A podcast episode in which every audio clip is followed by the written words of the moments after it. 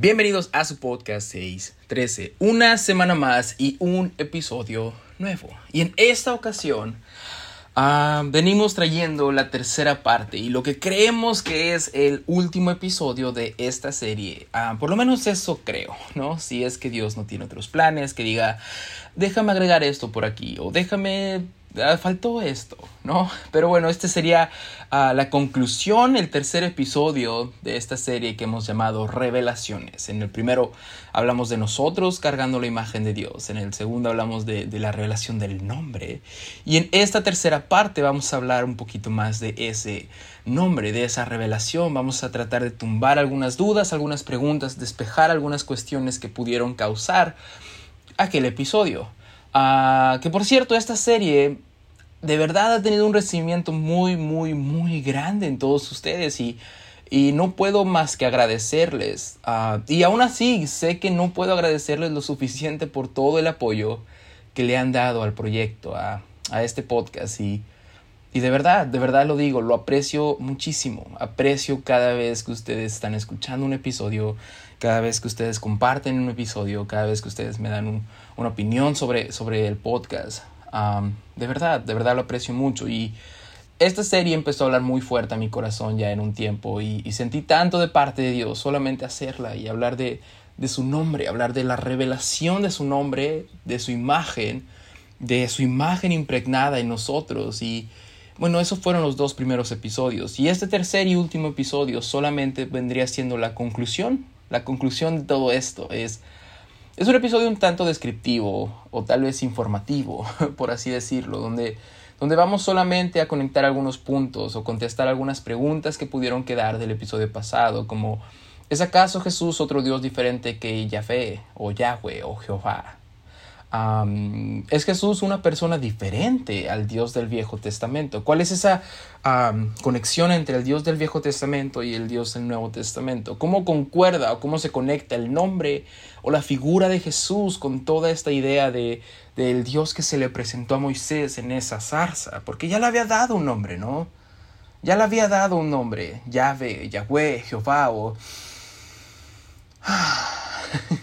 Si la captaste, la captaste. YHWH, ¿no? Bueno, pues en este episodio hablaremos un poco al respecto y, trataremos de conectar esos puntos. Y antes de comenzar, porque creo que esta intro ya se hizo un poquito larga, antes de comenzar solamente quería agradecerles de nuevo todo su apoyo con este podcast, con este proyecto. Y, y de verdad lo, lo, lo digo y no me cansaré de decirlo, me, me sigue impresionando cómo va llegando a lugares que nunca pensé que llegaría, a personas que nunca pensé que llegaría, pero sobre todo me alegra que, que has, ha podido ser de bendición para, uno, para mí, de verdad, para mí ha sido de mucha bendición este proyecto porque, porque puedo ver cómo Dios habla a mi vida a través de cada episodio. y dos, a alguien allá afuera que algún episodio tocó su corazón y, y Dios habló a su vida con, algún tema, con alguna palabra, ah, con algún versículo. De verdad, mm, sigo sorprendido, sigue sorprendiéndome cada vez que alguien me dice, sabes que este episodio habló fuertemente a mi corazón, porque al final del día, como digo siempre, es Dios. Yo, yo sinceramente no sé qué hago aquí a veces. y solamente digo, Señor, haz lo que tú quieras hacer que sea tu voluntad, que sean tus palabras, que sea tu corazón en esto. Yo nada más quiero ser el mensajero. Entonces, de verdad, muchas, muchas, muchas gracias. Y de nuevo los invito a que si les gusta este contenido, si les gusta este proyecto, si Dios ha hablado a su vida y creen que, que le puede ser de bendición para alguien más, que lo compartan en sus redes sociales o, o que lo compartan con algún amigo o algún familiar. ¿No? Al que creen que le pueda ayudar, que, que pueda ser de bendición este episodio o algún episodio para, para sus vidas. Lo aprecio mucho, de verdad. de antemano les digo muchas gracias por hacerlo y ahora sí, después de este comercial, aquí comenzamos con esta tercera entrega de la serie Revelaciones llamada YHWH, Yahweh, Yahvé, Jehová, ese nombre tan sagrado. Comenzamos.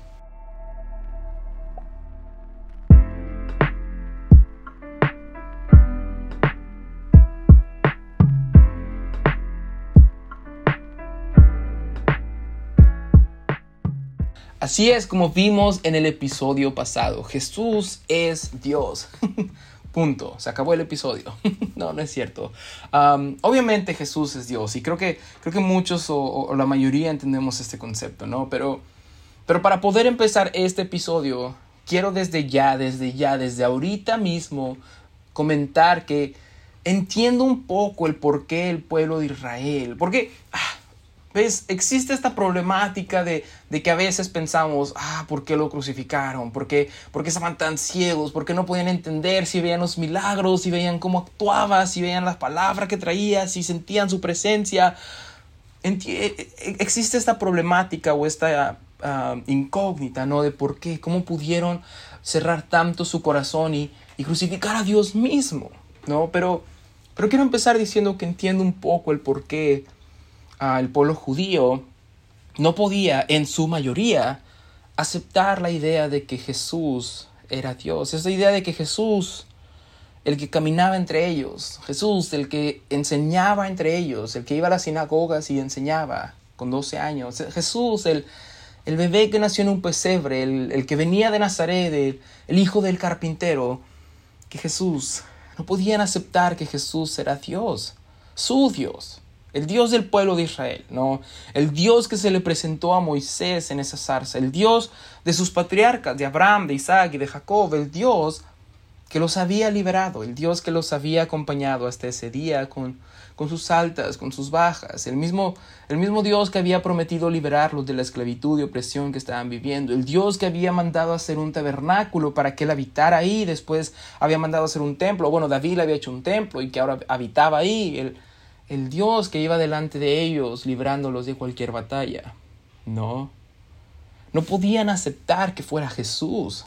Y claro, Claro que tiene que ver un poquito con la cultura, con la manera en cómo pensaban ellos que vendría esta liberación, ah, con cómo veían a Jesús. Porque como dije, el hecho de que Jesús venía de Nazaret ya era un impedimento para ellos aceptar esta idea. ¿Cómo, cómo nuestro Dios va a venir de un lugar como Nazaret, no? ¿Cómo nuestro Dios todopoderoso, el que está en el trono de gloria, va a venir de ese lugar tan... ¿No? O, el otro hecho de que era hijo de José, de un carpintero. ¿Cómo, ¿Cómo Dios? Es más, ¿cómo Dios va a ser un hijo de alguien? ¿No? Y unos incluso lo veían como, hey, Él es de nosotros, Él es como nosotros. Él no puede ser Dios. ¿Cómo, cómo va a ser Dios si, si, si yo lo vi crecer junto a mi hijo? Yo, yo vi cómo los dos iban creciendo, Él es de nosotros, Él, él viene de allá donde nosotros venimos. Y, y creo que nada, puede, nada bueno puede salir de ahí. Pero ya entiendo por qué todo esto les causaba conflicto y les, les causaba intriga. Pero la razón principal por la cual no podían aceptar tan fácilmente a Jesús como Dios es una muy válida. Tenemos que entender eso, es una muy, muy válida. Tenemos que romper esa lanza a favor de este pueblo, de todas esas personas que no aceptaban tan fácil la idea de Jesús. La, la, la, la, razón principal por la cual no podrían aceptar a Jesús tan fácilmente como Dios era porque desde el principio, desde que Dios se presentó a ellos, desde que Dios les dio estatutos y mandamientos, tenían una base, tuvieron una base, un principio, un, un estandarte, una bandera, el primer mandamiento, la primera ley, lo, lo, lo, más importante para ellos. Y, y este era o es el Shema el Shema judío.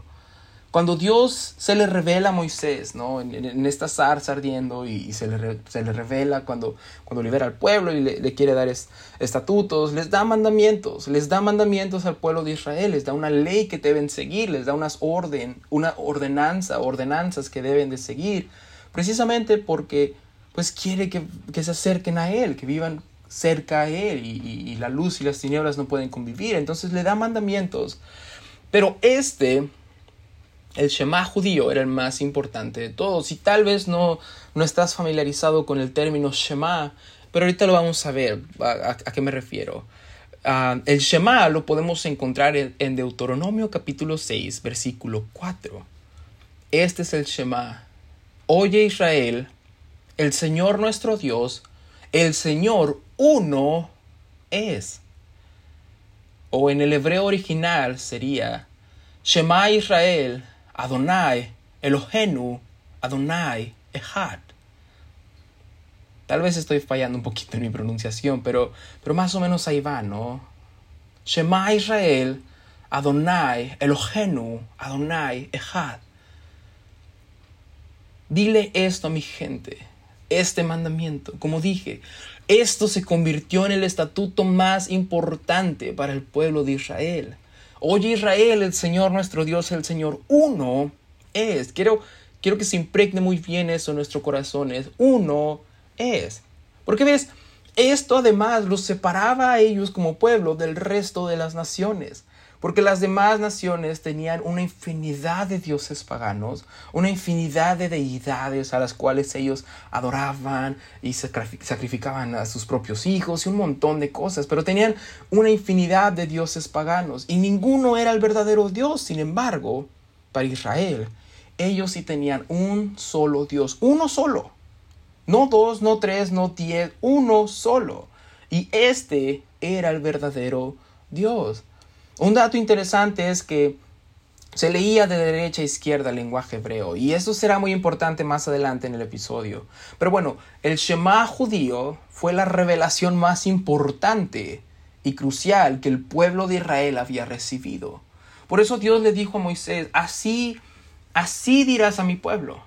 El Dios que creó los cielos y la tierra, el creador de todo, les está diciendo, oye Israel, el Señor nuestro Dios, del Señor uno es. Shema Israel Adonai Elohenu Adonai Echad.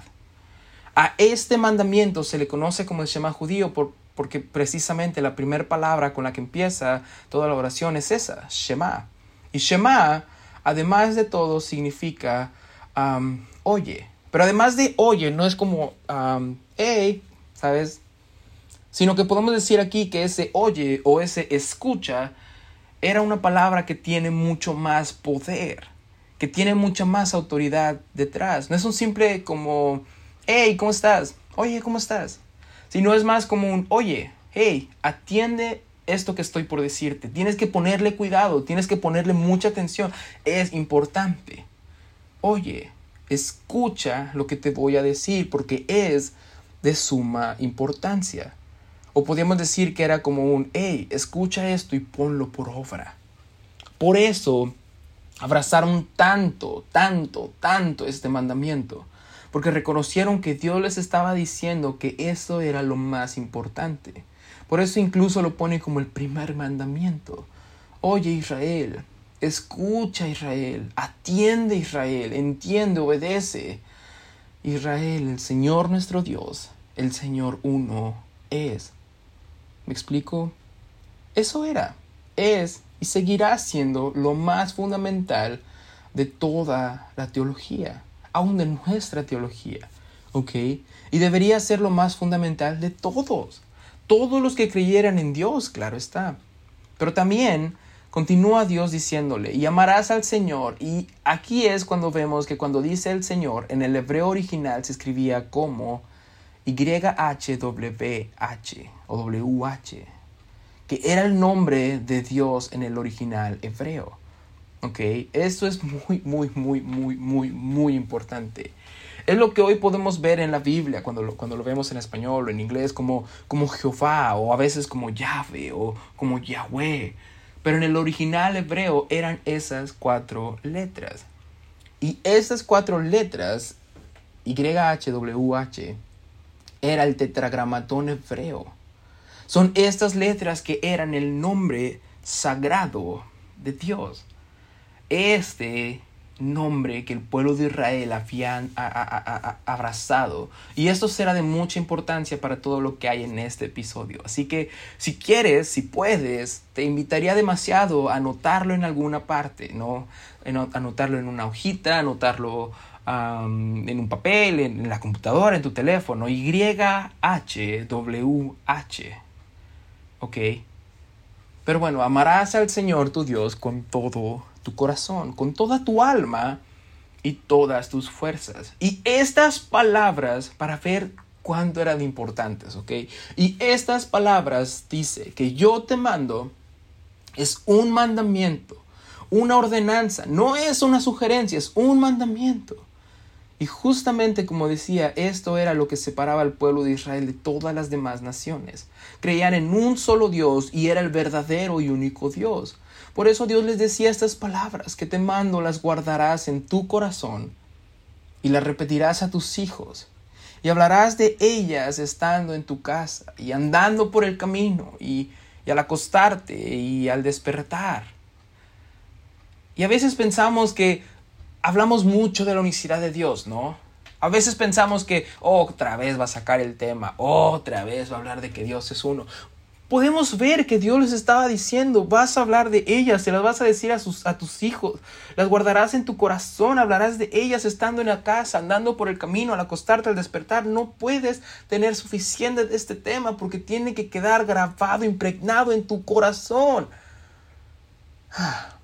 Bueno, seguimos y las atarás como una señal a tu mano, y estarán como frontales en tus ojos, y las escribirás en los postes de tu casa y en tus puertas. Y, y como un dato interesante para que veas qué tan serio, qué tan serio, qué tan serio lo tomaron los judíos, hasta la fecha lo siguen haciendo.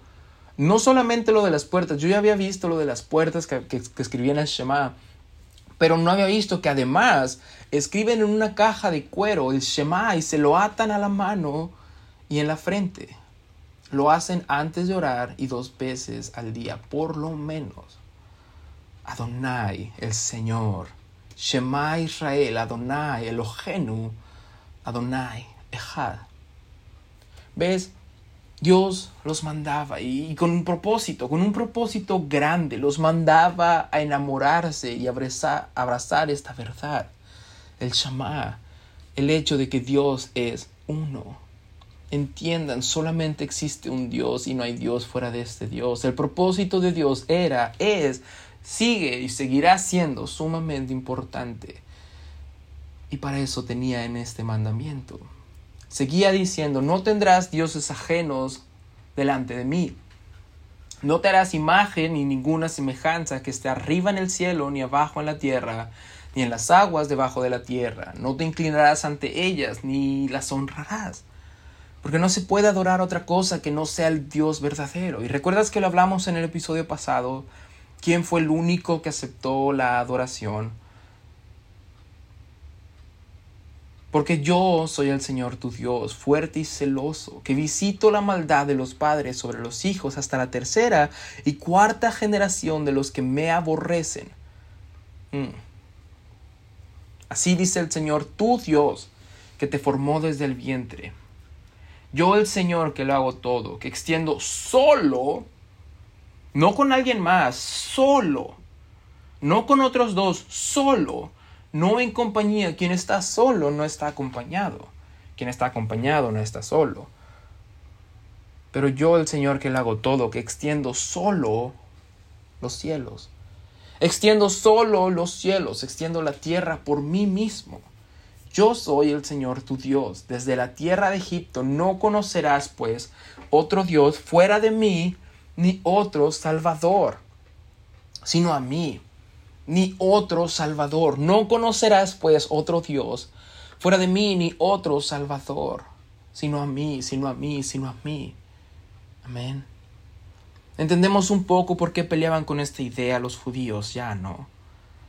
Porque no conocerás otro Dios fuera de mí, ni otro Salvador, no hay otro, soy yo, el mismo Dios que se le está presentando a Moisés, el Dios de Abraham, de Isaac y de Jacob, el Dios que ustedes han conocido, solo soy yo. Y no conocerás de mí fuera otro Salvador, sino solo a mí. En todo esto que hemos escuchado, hemos visto que Dios repetidamente recalcaba que era uno solo, y que no hay nadie fuera de él. Shema Israel Adonai Elohenu Adonai Echad. Entonces tenemos todas las profecías del profeta Isaías, algunas profecías del profeta Jeremías, del profeta Ezequiel, ¿no? Algunas las vimos en el episodio pasado, pero una que me gusta mucho y nos está avisando de lo que, habría de venir, comienza a atar cabos, comienza a juntar los puntos que, que hoy venimos a juntar, ¿no? Y comienza a responder preguntas y, Y estoy hablando de Isaías 35, 4, que dice, Decid a los de corazón apocado, esforzaos, no temáis. He aquí que vuestro Dios viene con retribución, con pago. Dios mismo vendrá y os salvará. Dios mismo vendrá, Dios mismo vendrá, Dios mismo vendrá. No dice Dios enviará, dice Dios vendrá. No dice será una tercera parte que vendrá, dice Dios vendrá. Y comienza a dar muestras, señales y sombras de lo que había de venir, ¿no? Como lo dijimos en el episodio pasado. Por tanto, mi pueblo conocerá mi nombre, no otro nombre, mi nombre. Dios vendrá a ustedes. Han sabido de mi título o de mis títulos porque han, conocido que yo soy proveedor, que yo soy su estandarte, pero conocerán mi nombre. Yo vendré a ellos a presentarme y sabrán quién soy, sabrán mi nombre. He aquí que yo mismo el que hablo estaré presente. El mismo que hablo estaré presente. Entonces podríamos decir que el mandamiento de Dios, el principal, era que Dios es uno. Ese es el mandamiento principal, que Dios es uno. Y la promesa principal del pueblo era que Dios mismo vendría. No que enviaría a alguien más, sino que Él mismo vendría. No que vendría una tercera parte solamente, sino que Él mismo vendría. Y aquí comenzamos a conectar los puntos, ¿no? ¿Por qué, ¿Por qué entonces Yahweh? ¿Por qué, por qué Jesús? Ah, ¿Por qué estas cuatro letras? ¿Por qué este, este título? ¿Y por qué, qué, diferencia hay?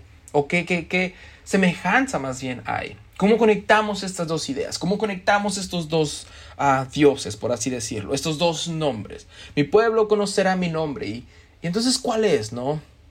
Digo, ya hemos visto su nombre, Yahweh. Ese nombre sagrado, ese mismo nombre que los mismos judíos no sentían que eran dignos de pronunciar.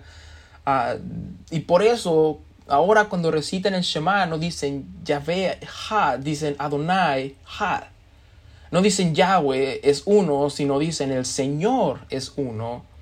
Es tan sagrado que cada vez que lo van a pronunciar lo cambian por Adonai, el Señor. Así de sagrado es ese nombre y, es el mismo que Dios reveló a Moisés en la zarza, ¿no? Cuando le dijo el yo soy. Diles que el yo soy te ha enviado y ya lo vimos en los dos episodios pasados.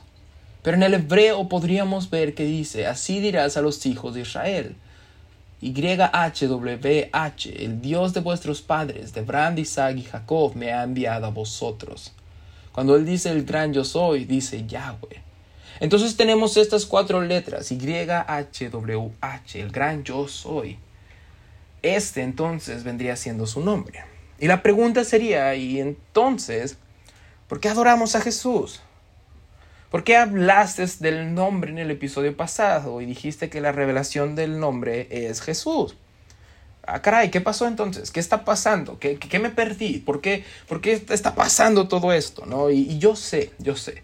Pero por eso esta serie lleva por nombre Revelaciones.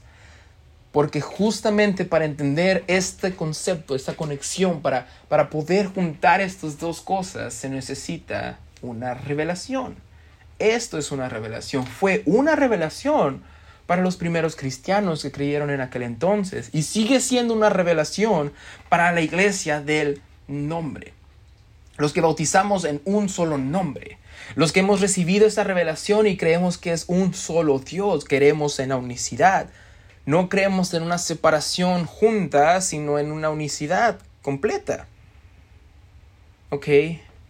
Bueno, ahora vamos a comenzar a conectar estos puntos. Lucas 2, versículo 10 y 11 nos dice, pero el ángel les dijo, no temáis porque he aquí os doy nuevas de gran gozo, que serán para todo el pueblo que os ha nacido hoy en la ciudad de David un Salvador, que es Cristo el Señor.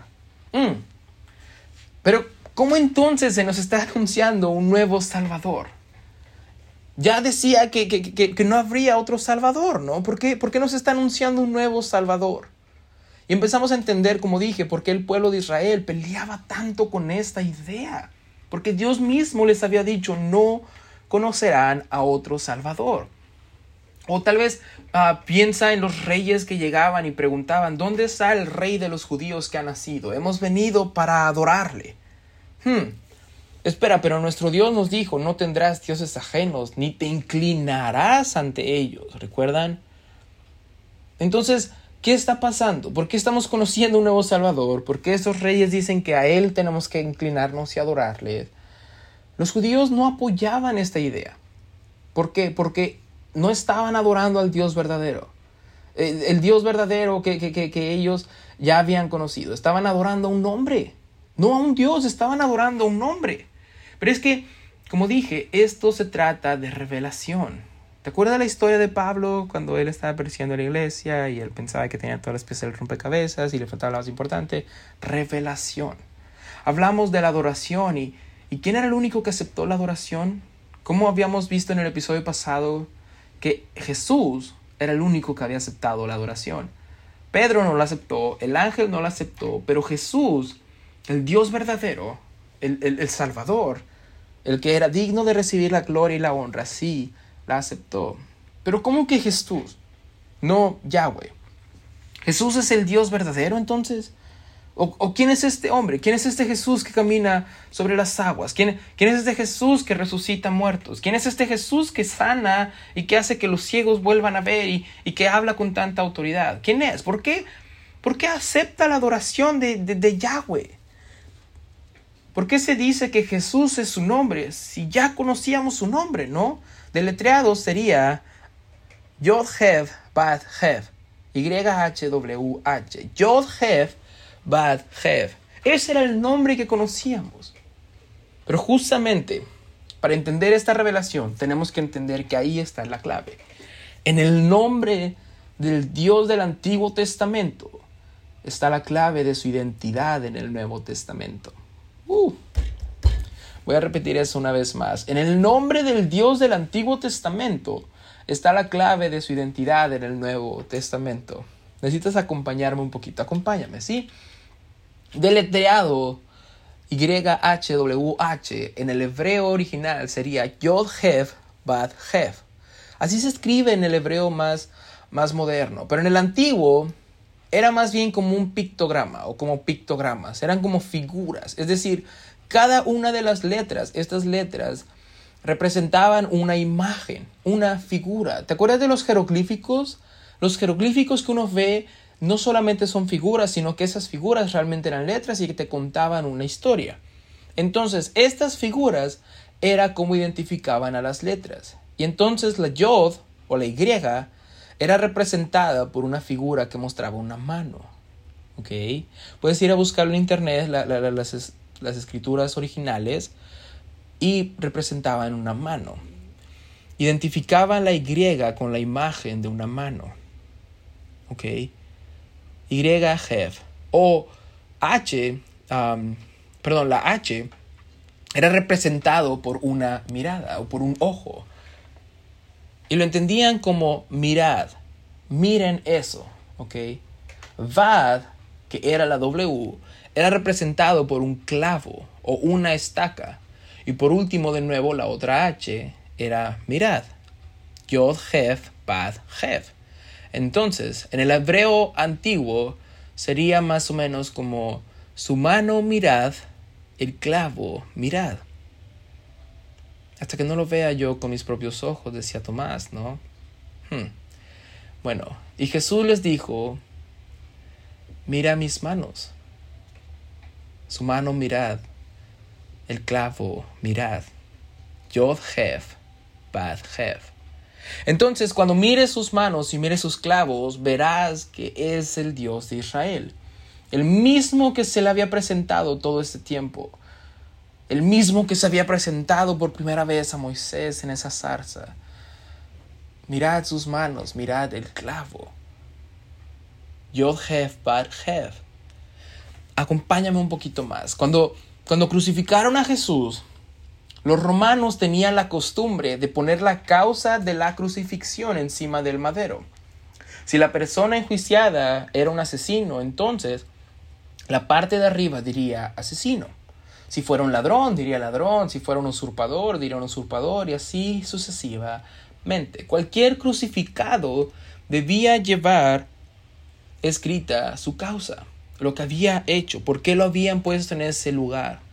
Pero con Jesús, mm, con Jesús, Jesús también estaba escrita su causa o algo así.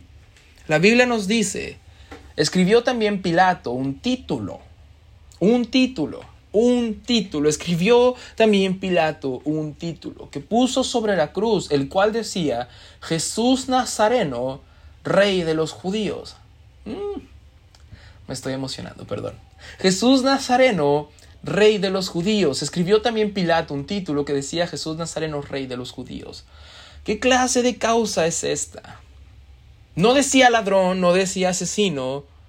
Murió por ser acusado de decirse rey de los judíos. Jesús Nazareno, rey de los judíos.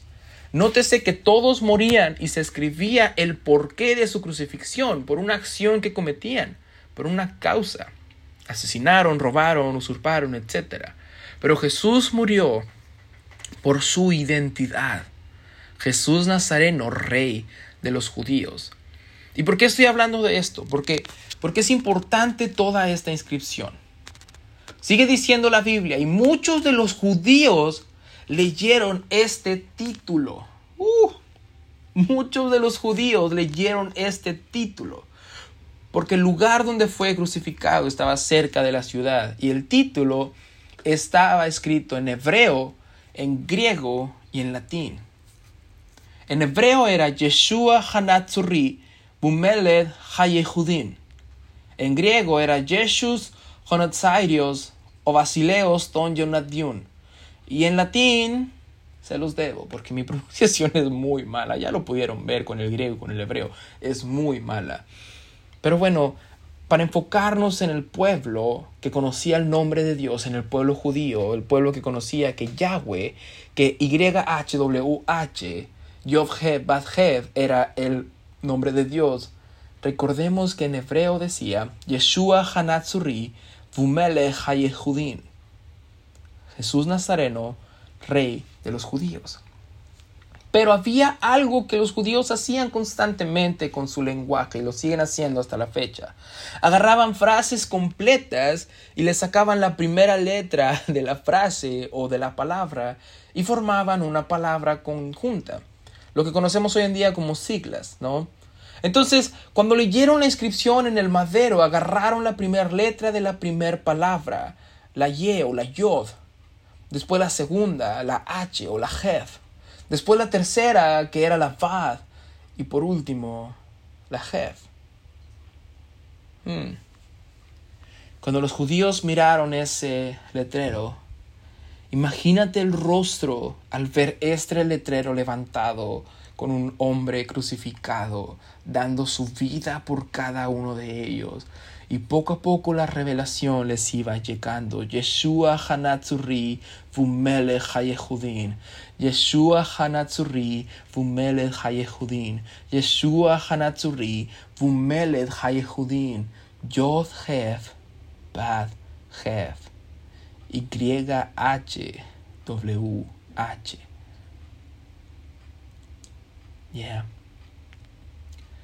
Crucificaron a Jesús porque él cargaba la identidad del Dios de los ejércitos.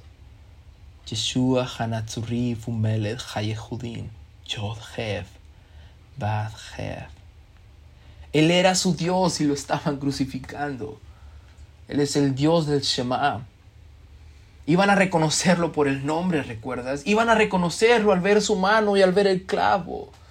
Tomás al ver sus manos y ver la señal de los clavos y los judíos al ver su inscripción recibieron la revelación. Jesús era el mismo Dios que se le había presentado a Moisés en esa zarza ardiendo.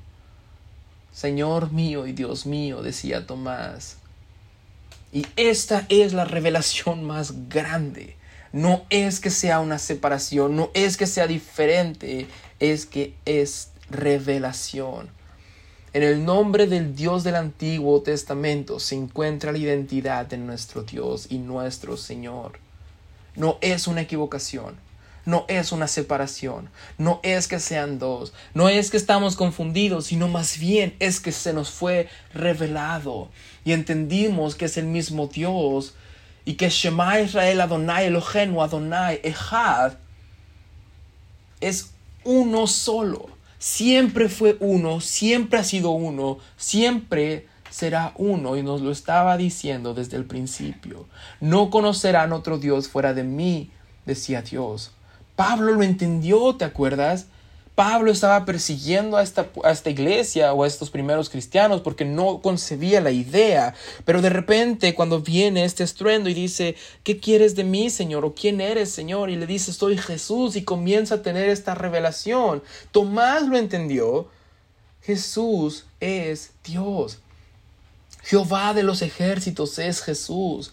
Y por eso mismo doblamos rodillas ante este nombre. Y no solo nosotros, sino como la Biblia misma nos lo dice, llegará el momento donde toda rodilla se doblará y toda lengua confesará que Jesús es el Señor para gloria de Dios Padre. Por tanto mi pueblo sabrá mi nombre. Yeshua Bumele Hayehudin Yod Jesús viene del hebreo Yeshua. Yeshua significa literalmente Yahweh Salvador. Es el mismo nombre del Antiguo Testamento, pero ahora nos dice que ese Dios ha venido, habitado entre nosotros y se ha convertido en nuestro Salvador. La pregunta entonces que quiero dejar con esta serie, y espero que ya podamos contestarla todas, es, ¿conocemos su nombre? Conocemos realmente la revelación que existe tras este nombre. Este Jesús es la piedra reprobada por vosotros los edificadores, la cual ha venido a ser cabeza de ángulo. Y en ningún otro hay salvación, porque no hay otro nombre bajo el cielo dado a los hombres en el cual podamos ser salvos, solamente el nombre de Jesús. Isaías 43 dice, diré al norte, da acá, y al sur, no detengas Trae de lejos mis hijos y mis hijas de los confines de la tierra, todos los llamados de mi nombre. Para gloria mía los he creado, los formé y los hice. Por, si tú pensabas en esta serie que decías, yo no sé por qué está repitiendo tanto lo del nombre, del nombre, del nombre. Todos creemos en este Jesús, todos creemos en este, en este Dios, pero, pero realmente entendía la revelación del nombre. ¿Por qué somos una iglesia de su nombre? ¿Por qué bautizamos en su nombre, no en títulos, sino en su nombre? Todos los llamados de mi nombre. ¿Eres parte del pueblo de su nombre? ¿Conoces su nombre? ¿Bautizas en su nombre? ¿Oras en su nombre? ¿Fuiste bautizado en su nombre? En el nombre. No en títulos, en el nombre. No en, lo que no, en el nombre. Porque solo hay una fe, un Señor y un bautismo. Y solamente hay un nombre que se nos ha dado por el cual tenemos salvación. Esta es la razón principal de esta serie, la revelación del nombre. Yeshua Hanazuri Melech Hayehudin, el rey, Jesús Nazareno, rey de los judíos, Yod Hev YHWH. Que entendamos el por qué reconocemos todo el poder y la autoridad la salvación que tiene el nombre, sobre todo nombre, el nombre de Jesús, que podamos reconocer y entender que Dios es uno solo, solo uno, no hay un Dios de antes y un Dios de después, no hay un Dios que envía otro pequeño Dios, es el mismo Dios. Y solo en Él y en su nombre hay salvación. Este, esta serie es para apreciar esa revelación, la bendición de ser llamados el pueblo de su nombre. Como le decía a la iglesia, tengo esto en contra de ti, pero tengo a favor que retienes mi nombre. Y que podamos retener ese nombre para el final. Para que podamos ser más que victoriosos, aun cuando todo se levante en nuestra contra, aun cuando nos critiquen, se burlen, nos humillen, llamándonos uh, diferentes sobrenombres, diferentes apodos. Ustedes son los Jesús solos, ustedes son los unicitarios, ustedes son los blasfemos, ustedes son esto, son aquello estar con la frente en alto y alabar en medio de todo eso porque fuimos llamados con su nombre. Fuimos bautizados en su nombre y adoramos en su nombre. Entendimos y recibimos la revelación que trae ese nombre sobre todo nombre y somos llamados de su nombre. Esta serie se creó solamente para eso, para poder conectar estos puntos y decir que el mismo Dios del Viejo Testamento es el mismo Dios, no es otro Dios que el Nuevo Testamento. Es el mismo que no envió a un hijo, sino que Él mismo vino a esta tierra a habitar entre nosotros, a morir por nosotros, pero a resucitar por nosotros y estar allá arriba esperándonos para venir y para esperar nosotros su venida cuando venga por el pueblo de su nombre. ¿Conocías este nombre? ¿Amabas este nombre? ¿Adorabas este nombre? Espero de todo corazón que esta serie haya sido de bendición para sus vidas. Que esta serie haya podido conectar esos puntos que todavía estaban ahí ah, con dudas, con preguntas. Que sí, se vale, es válido. Es válido porque se trata de eso. La Biblia nos, nos dice que vamos de gloria en gloria. No nos vamos a quedar estancados. Es revelación tras revelación. Y eso es lo importante y lo hermoso de este Evangelio, ¿no? Que vamos a ir conociendo un poquito más y más y más y más este Dios hasta ver la figura completa en el día en el que podamos estar delante de Él. Pero espero que esta serie haya sido de bendición para ustedes. Gracias, como dije, por todo el apoyo que recibió. Y solamente quisiera preguntarles, ¿conocían este nombre? ¿Han, ¿Han, aceptado esta revelación de este nombre? ¿Han abrazado esta revelación? ¿Podrán defender esta revelación? ¿Podrán detener esta revelación? Que Dios los bendiga.